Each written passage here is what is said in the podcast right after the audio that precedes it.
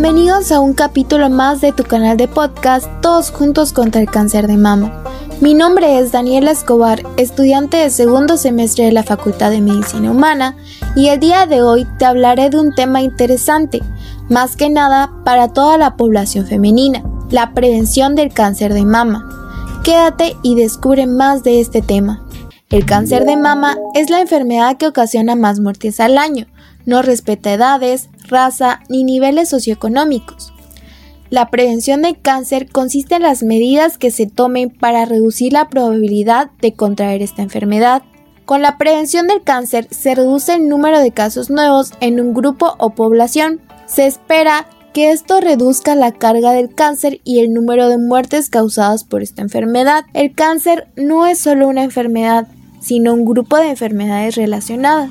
Nuestros genes, el estilo de vida y el ambiente que nos rodea actúan en conjunto para modificar el riesgo de cáncer, ya sea al aumentarlo o disminuirlo. Actualmente se encuentran en estudio diversas formas de prevenir el cáncer, como las siguientes. Llevar una alimentación balanceada y alta en fibra, que incluya brócoli, acelgas, espinacas, setas, uva y papaya. Disminuye tu consumo de azúcares y grasas. Realiza actividad física.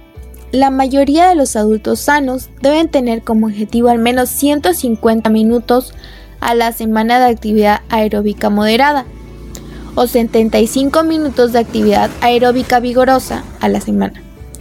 Más entrenamientos de fuerzas al menos dos veces por semana. Mantén un peso adecuado.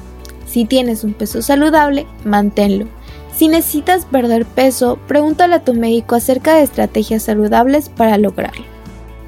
Evita el consumo de cigarro y alcohol. La recomendación general según investigaciones sobre el efecto del alcohol en el riesgo de cáncer mamario es limitarse a no más de una bebida al día, ya que incluso cantidades pequeñas aumentan el riesgo. Si eres madre, amamanta a tu bebé la lactancia materna podría desempeñar un papel en la prevención del cáncer de mama. Realiza una autoexploración mamaria mensual a partir de los 20 años, de preferencia al quinto día de tu periodo menstrual. Limita la terapia hormonal posmenopáusica. La terapia hormonal combinada puede aumentar el riesgo de sufrir cáncer mamario. Habla con tu médico acerca de los riesgos y beneficios de la terapia hormonal solicita una mastografía a partir de los 34 años.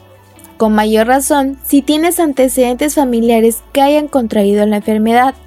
Si no es así, se debe hacer cada dos años a partir de los 40 y cada año al llegar a los 50. En mujeres con riesgo muy elevado de desarrollar cáncer de mama, existen varias opciones terapéuticas. Debes valorar con tu médico las ventajas e inconvenientes de cada una de ellas. Las posibilidades terapéuticas usadas con mayor frecuencia son la mastectomía profiláctica, que consiste en la extirpación de todo o una parte de tejido mamario sano, y la quimioprevención, la cual es una forma de prevenir o retrasar la aparición del cáncer, tomando medicamentos, vitaminas u otros productos. Presta atención a la detección del cáncer si observas algún cambio en los pechos, como la aparición de un bulto o cambios en la piel, haz una consulta inmediata con tu médico. Asimismo, pregúntale cuándo deberás comenzar a hacerte mamografías y otros exámenes de detección según tus antecedentes personales.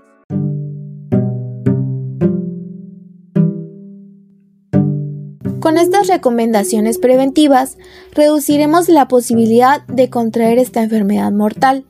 Recuerda que prevenir y detectar a tiempo son la clave para combatir y ganar.